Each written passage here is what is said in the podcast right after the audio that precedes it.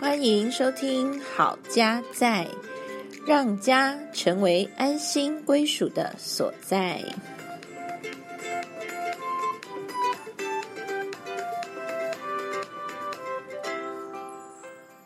大家好，大家好，我是嘉豪，我是心怡。今天我们在空中一起相会。嗯，今天我们要来聊一个事情，叫嘿什么事做“孩子教会我们的事哦哟，孩子是我们的老师，他教会了我们很多事情。”，可能直接或间接有教我们一些事情。嗯，我们发现说，诶，现代人，呃，对于生小孩这件事情是，就蛮极端的啦。想生的人生很多嘿，然后不想生的人就不会生。是不是连结婚都不结？对，结婚都有嗯，都障有困碍难。。对，那我们就来聊聊说，诶，当我们有了孩子之后，我们这个当了父母十年的经验，可以分享看看孩子教会我们什么事情。嗯，那我也想问嘉豪说，诶，你当初想要生小孩有什么原因呢？什么原因哦？对啊， 就想生哦，想 生了然后 OK，然后那个创造宇宙记起之生命，又显示出我年龄了嘛？ OK，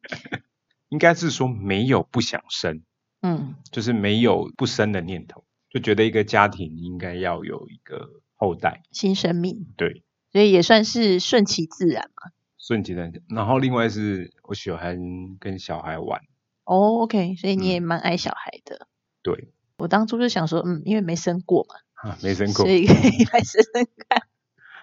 哦，这是一生的一生的责任。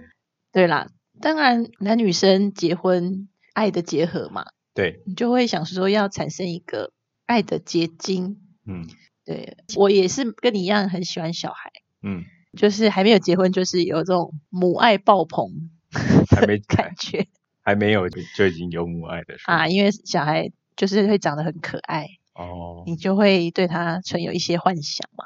对啊，那当然我们之前也讲过说，诶，小孩生出来那个粉红泡泡就会破掉。 嗯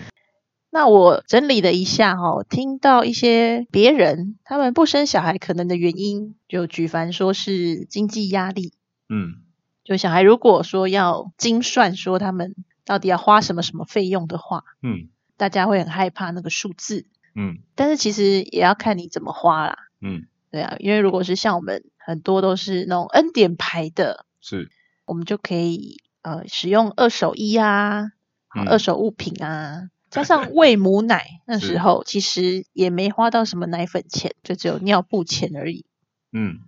然后有人也会觉得说，哦，要照顾一个小孩，要把他养大，然后让他可以成熟，实在是很困难的一件事情。所以也是有些人觉得说没有办法好好照顾，所以就不生小孩。嗯哼那也有听说有人觉得社会太乱啦，嗯，不要让小孩出来受苦。是社会太乱还是媒体太乱？呃，或者是说觉得这个世界还蛮危险的啦，嗯，好像现在疫情的问题，是大家对于未来或者是生存这件事情嗯都已经没有那么有把握、嗯有确定。是那当然还有一个部分是生理上的限制，嗯，被限制没有办法生小孩。也越来越晚婚嘛，然后对啊，是与生小孩的年龄也也受到影响。嗯，我们今天要来谈就是孩子教会我们的事情。那希望更多来思想，孩子教会我们一些事情，可能是超乎我们所想象的。嗯，那首先第一点，我先说啦，好，哦，立功加工。孩子会让我们促进我们去学习，嗯哼然后会增加技能，然后不断的在破关解关。嗯啊，我还记得那时候小孩他刚生出来的时候，因为衣服上有血渍嗯啊，被护理师发现之后，就马上送进新生儿加护病房，要去嗯住院检查哈。然后呢，我生完小孩第三天，我就出院到月子中心，嗯，就是要喂母乳的时候，小孩没有在嘛，对，所以就要自己挤，然后自己挤又不太会挤，嗯，我就胀奶胀成石头奶，然后被月子中心的护理师。或者我我也不知道他是谁，反正 他就来帮我挤奶。嗯，那他使用的方式是比较比较粗暴，外 力，咖喱这个然后巧巧， 然后我痛到真的惨叫，惨叫。这比我生小孩还痛。有我有看到在旁边，好可怕，而且还要被架在床上，类似五花大绑。然后很像在接受酷刑一样。嗯，对啊，怎么会想到竟然生完小孩会败在喂奶这件事情？这实在太奇怪了。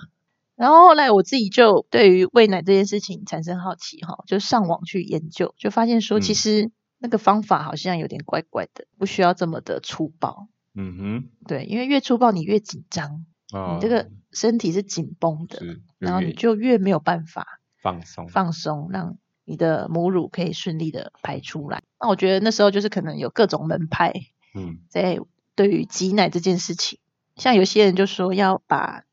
奶都排空，嗯然后可是呢，这个温柔派的这一边就会觉得说是、它是供需是会平衡的，嗯哼，所以不用刻意去排空。你越挤呢，反而这个大脑会觉得说哦，那小孩要喝的量更多，嗯哼，所以就会制造出更多的母乳。嗯哼，哇、这种事情谁会 生小孩的时候就知道？都没有人教，然后你就要自己去很嗯惨痛的去学习。嗯，那还好，后来亲喂很顺利的嗯到一岁八个月。嗯，那你还记得当小孩出生之后，你有学习到什么技能吗？好多了哦啊，例如帮小孩洗澡，开始我都觉得小孩好像在我手上会死掉了，一个生物，对，一个生物会柔软的会生死物掉这样，然后你看手这么大，力量这么强，诶，后来发现其实我手还蛮适合的，对啊，男生的手比较大，比较对适合帮小孩撑着洗澡。发现诶，哦，原来我是被召来帮他洗澡啊，哎，没错，然后我就给他按摩啦，然后我来跟他讲话啦，嗯唱哼歌啦。诶，这个我觉得蛮有成就感，那小朋友洗得很舒服。嗯嗯哦嗯。嗯，换你，那喂母奶的时候呢，有一些多的冷冻的母乳，想说可以可以做什么用？嗯然后就发现说，哎，有人在做母乳罩，嗯然后就做了母乳罩，嗯，然后我还会做家事皂、哎呦，做肥皂，没有想过我有这种技能。嗯，对我现在还在用我做的家事皂 在洗衣服。哇塞，很久了呢。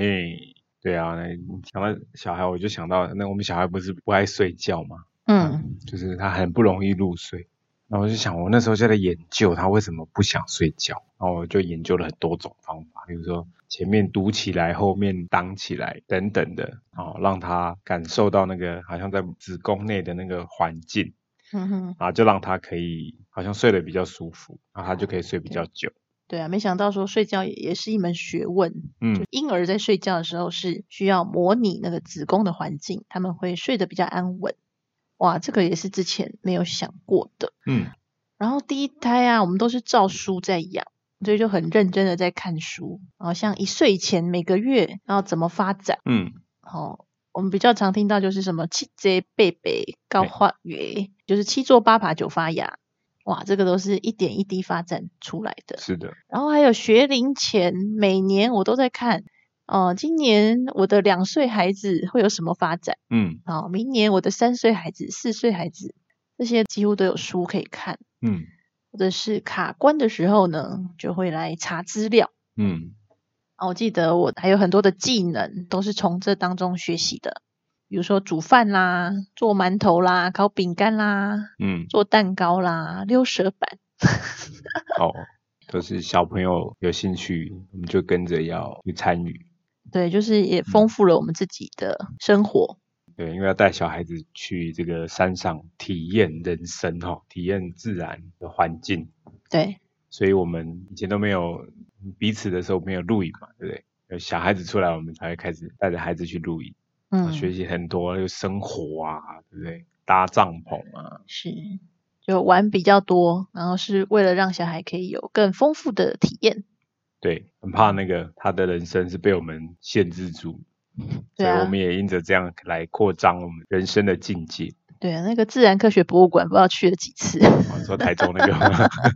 每次都是小孩说要去看对 看那只恐龙。对啊，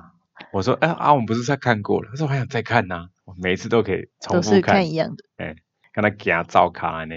好，所以为了孩子，我们也一直去扩张我们自己。再来就是，我们也学习了怎么去爱啊，然后学习智慧。嗯我们所说的爱呢，不只是很开心的时候，有时候那个爱是需要牺牲跟舍己，还有忍耐。是的，就像是小孩刚出生，他作息还没有很稳定，而且他睡一下他就要起来喝奶，嗯那时候真的是觉得说哇好痛苦哦，嗯。没有办法想睡就睡耶。讲到这个，我就很感谢你，我是一个很不容易好好睡觉的人。嗯，那个时候因为你要喂奶嘛，小孩子如果要起来，你也会跟着起来，你就会让我去睡，让我可以有好的休息，应付那个工作。 是，对啊，然后可是后来有一天我也会受受不了， 就是 小孩怎么都不好好睡觉，然后跟他一起睡还会被踢，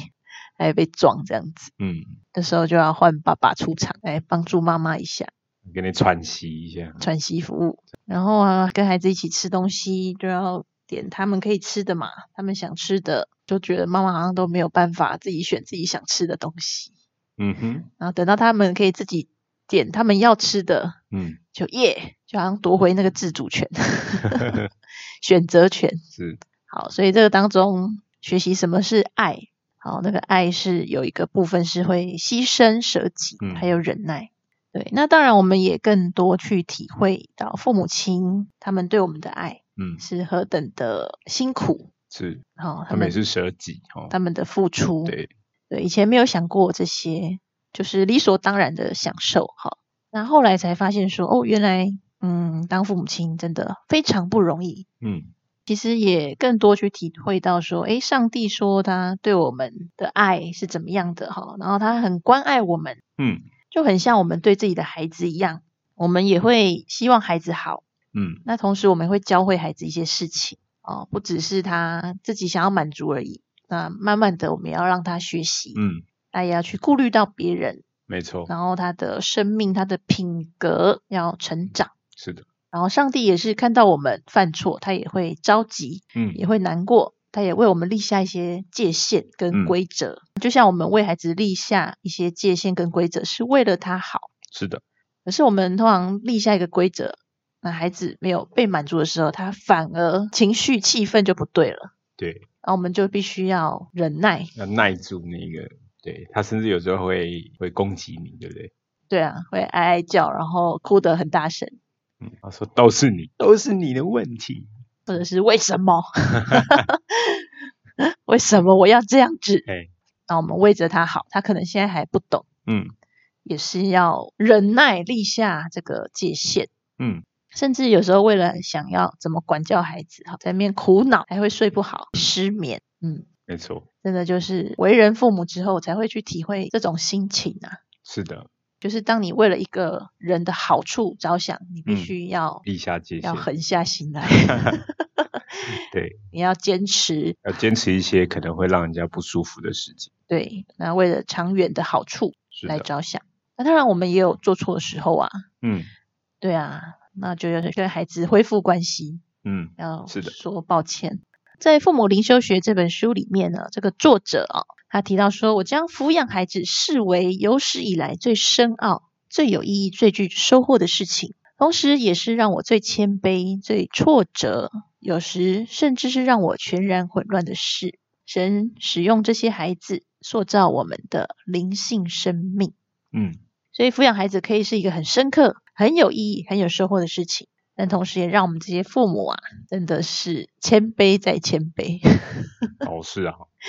因为有很多的挫折。嗯嗯，哦，每家小孩跟甚至每个排行的小孩，对他，们的个性、对他们的特质都很不一样，嗯对，他们的气质啊，他们的需要都不同。所以父母亲好像没有一一本书就可以套用所有的小孩。嗯，因为一个 SOP 啦，比如没说有你没做有了这个，它就可以怎么样，然后就可以怎么样，嗯，那你就可以没事了。适用在 A 小孩的身上，可能不适用在 B 小孩身上。对，就是你要去实验，然后看看他们的回应是什么。确实让我最谦卑，对不对？哦，嗯，或是最挫折。以前我都觉得我脾气很好了，我也是、欸，我觉得我应该是一个嗯，看起来不错啊。嘿，好像人家都很觉得你 nice 是啊很很棒啊。就小孩子他就可以把你那个最深的那个黑暗面 给拉出来，对他们总会知道嘿，你的极限，是，然后他们会去挑战，嘿，好很厉害哦。都激发我们最极端的那一面。对，可我觉得这个其实对我们是很好的一件事情，是能够发现你的生命里面你从来没觉察到的部分啊，它可以扩张我们的境界。哦，就是、哦，原来我还不是像自己以为的那样有耐心，那样的有宽阔的心胸。嗯哼，有些事情那个当下啦就是没办法。那透过这样去思考你自己的时候，知道哎，诶原来我还不够，原来我还可以更好，原来我还有进步的空间。嗯那刚刚提到那个道歉呢、我觉得我有一个体悟，有些父母亲可能会拉不下脸哦，跟孩子道歉。我一开始也是觉得这有一点别扭，你知道吗？嗯怎么跟孩子道歉，好像我的权威会消失。后来发现，其实换了一个角度去思考，当你知道怎么样道歉，跟孩子道歉的时候，你是做了一个示范，嗯哼，帮助你的孩子看到说，哦，我的父母亲他是怎么样跟我道歉，所以他也能够去体会说，哦，怎么样跟别人道歉。对，没错如，果父母亲都没有显示或者是没有示范给他看的时候，他没得学习啊！你都叫你你要道歉，你要道歉，那他就没有一个模仿的对象，他没有一个嗯嗯嗯范例在他的前面的时候，他怎么去学习就会比较困难。也许他在学校啦，或是在别人的身上看到，但是不如来从父母身上学习来的有直接，来的有果效。嗯。嗯，对啊，其实我们也是在示范说，我们人没有办法说一次做到位或是完美，我们都是需要学习成长的人。嗯然后呢，我们也是因为上帝的爱，嗯上帝他原谅我们曾经做错了很多的事情，嗯所以我们也学习给别人恩典，嗯然啊后或者是我们可以勇于承认我们自己所犯过的错。嗯虽然这是一件很不简单的事情，但嗯，是我觉得很值得去尝试，对，他会让你变得一个更好的人，或者是你的心会更柔软。会的。然后你也愿意让孩子去看到你的那个脆弱，嗯，是的，可以一起成长。嗯再来呢，是我觉得会体会到一些更重要的事情，比如说生命会大于金钱、嗯。哦，有钱没有命，那就也不用讲了。然后呢，品格会大于成绩。嗯好，所以我们会希望说给孩子一个有爱、有管教，然后根基稳固的童年。所以我们在职涯的取舍，我们就会去选择说，诶，那怎么样是可以比较多来陪伴孩子的成长？嗯这边我就要讲一个三餐与牛排的故事。嗯，牛排好吃。我记得你有写过一句话嘛？嘿，那句话应该是这样：昨天的牛排大餐，喂不饱今天饥饿的肚子。嗯，要不要解释一下？就是说，牛排那是昨天吃的，嗯哼，那今天肚子饿了嘛，所以今天有今天的需要。那虽然昨天好像吃了一个大餐，好像嗯很满足了，都喂饱了，但是你今天还是会肚子饿。嗯哼这哼，有点像是说，我们的孩子对我与父母亲的爱呢，他的需要呢，不是昨天满足就好了，他今天有他今天的需要，嗯明哼嗯天会有明天的需要。所以如果啊、呃你以为你昨天给的好，所以你可以休息一个礼拜，可能我们会，你的孩子其实处于一个对于这个爱的渴求，饥肠辘辘，还是在一个很高的一个需求。嗯，刚好有一本书叫《三餐与牛排》，呃，那作者呢顾美芬老师他就写到说，他说有人去吃牛排，然后等了半天很饿，嗯，然后后来呢，这个服务生就端上一个很小的牛排，嗯然后他就说怎么会这么小呢？服务人员说、哦，这可是最上等的一个牛排。嗯然后这位先生就说：“可是我这样吃不饱诶、哦，那这个是什么意思呢？就是如嘉豪说的，其实我们的孩子呢，他需要品质好的食物，嗯但是呢，能够固定足够嗯，的三餐是，是更重要的。嗯哼，我们不能整天不在家，然后呢，给孩子十分钟的优质时间，就认为他可以满足了。嗯有时候呢，我们的孩子他会在放学的时候想要跟你分享他兴高采烈的事情。嗯那有时候是他心情沮丧的时候，嗯诶，你在他旁边，你就可以在那边倾听、安慰跟鼓励他。嗯嗯那若是我们常常不在他的身边，然后等到我们有空的时候，我们问他说：“诶，你今天过得怎么样？”那他可能只会回答说：“还好。还好，”就是他的那个情绪的高低潮已经过了，是，他就没有想要再分享。嗯。所以这也是提醒我们说，到底什么是最重要的事情？嗯嗯，那我可以分享一个例子，就是我们的孩子在有时候晚上睡觉的时候，他会有一些害怕的情绪。 嗯，那有时候你会觉得很累啦，那怎么还不睡觉？然后然后就一直拖，一直拖，一直拖，然后都要你陪，那你就会觉得很烦呐、因为怎么可以这么久哦？一直等他，怎么还睡不着？就是说，到底我我要困在你的房间要困多久？ 你知道那个时间真的，不断的流流逝。好，但是看到他的那个时候，他有一些话语想跟你说的时候，我就换一个念头，就说啊，对，这个时候是也许就是一个关键的时刻，或许我要放下我的不耐烦，嗯哼，好好的再跟他聊一聊，嗯或者是好好的再去体会一下他现在的心情。嗯哼，或许我没有办法解决他的问题，没有办法是把他的情绪去做一个调整，因为毕竟情绪是每一个人自己的状况。嗯但哼，是我可以做的事情就是我陪伴在他的身边，也许就是那个关键的时刻，他知道他的父母亲在他的身边陪伴他，即使遇到问题，但他说至少有人陪着我，跟我一起度过。那时候我就是这样想的。嗯哼，我才能够把我那个觉得很烦躁的心，想骂他说你到底要不要睡觉啊？ 嗯，那种比较负面的态度呢，可以去做一个调整。很厉害，嗯，不然我请假就就动不了。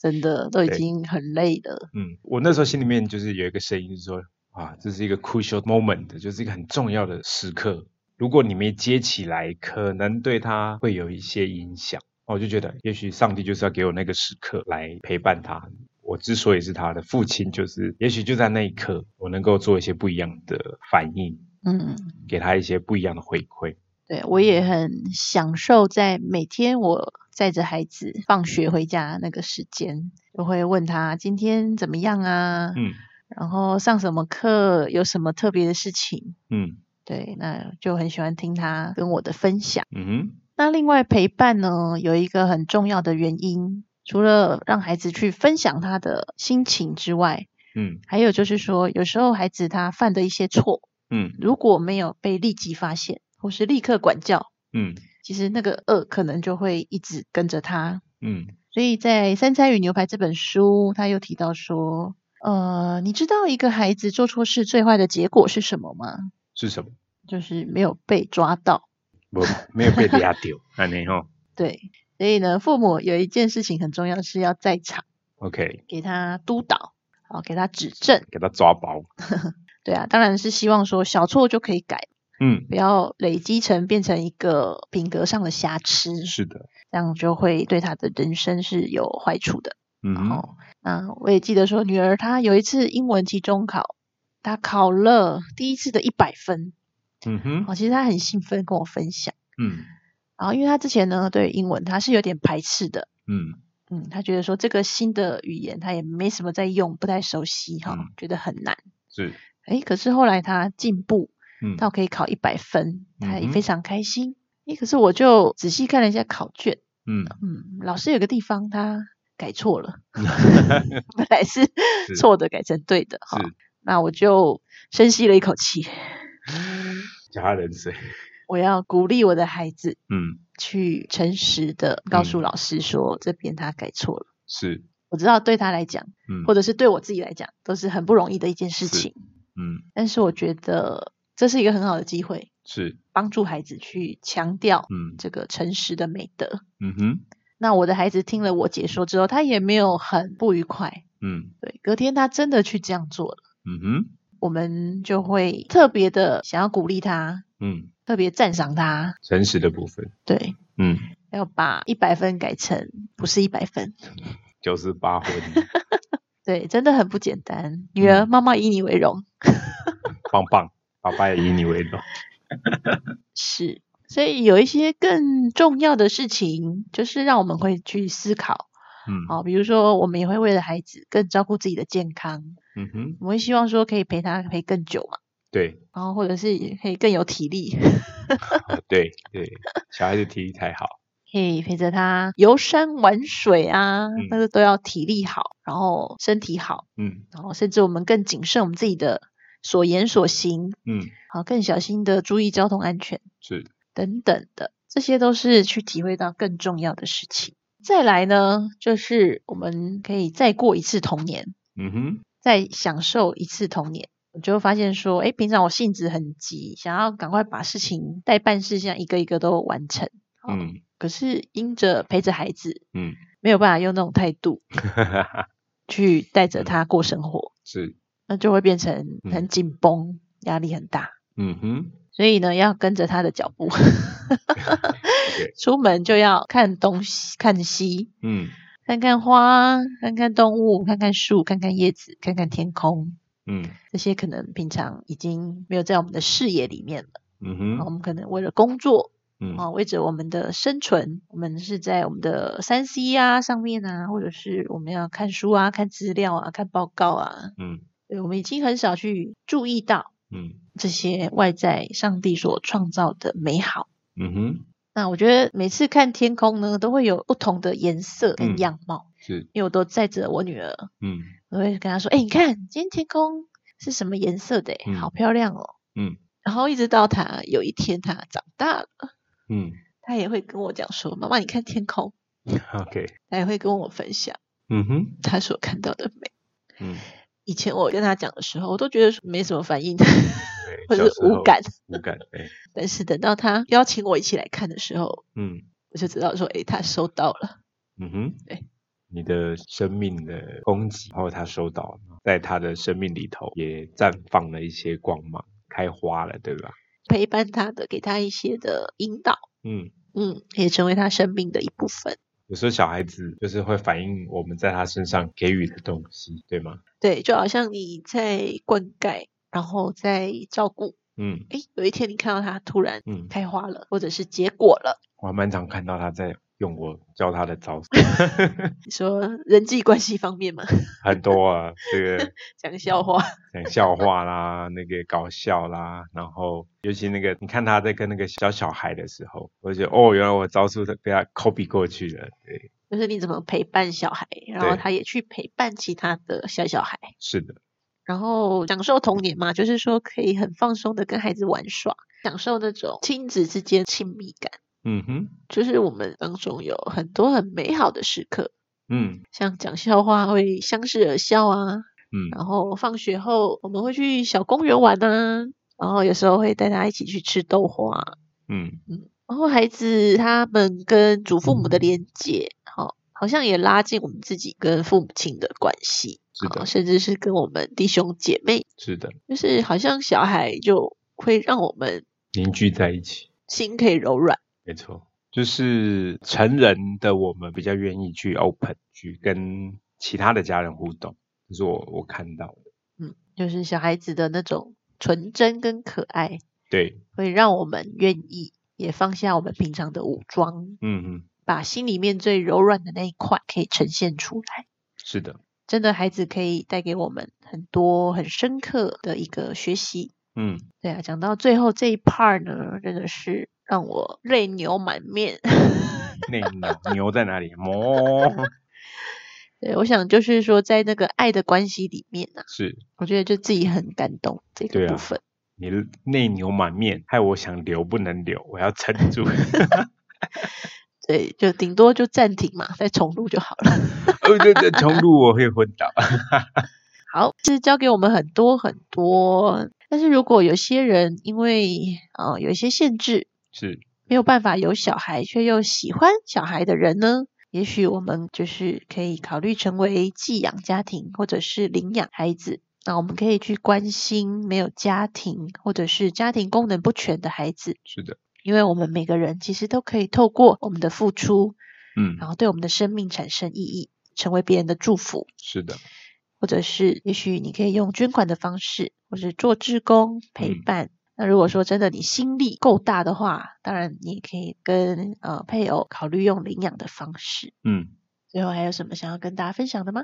孩子真的给我们很多生命很深刻的体验，特别在彼此互动的关系里头，你会看见那个爱在中间流动。嗯或许当中会有一些痛苦、低潮、争吵的时刻，但你回过头来，你会发现，当我们善用那样的机会、那样的时刻，对我们的人生做一些调整跟改变，我们可以成为那个彼此爱的那个连结的时候，你会知道那些时刻不过是你们美好关系当中的一个过程而已。你可以在那个你们深厚的关系里面回顾当时候发生的这些挫折或者是难关。当你度过了，你会知道那是无比深刻的关系。或许我们现在的社会太少强调这个深刻的那个感受以及嗯深刻的那个体验，是我们都不想要痛，但是不想要累，不想要累，但是痛跟累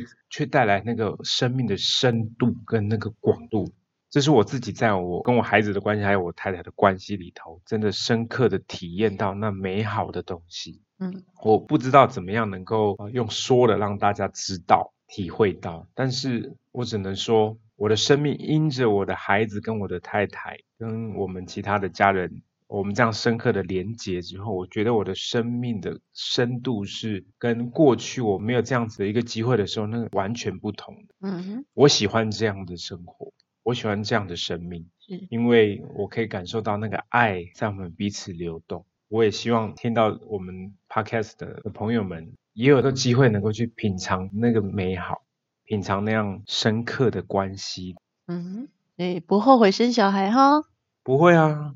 对，好，那希望我们这一集可以让大家一起来思想孩子教会我们的事。嗯，然后，如果您有想到其他孩子教会我们的事情，然后是我们今天节目上没有提到的，也欢迎可以到 FB 好家在粉丝页跟我们分享哦。嗯留言在下面对，我们也很期盼大家跟我们可以有一些互动。是，那我们今天节目到这边，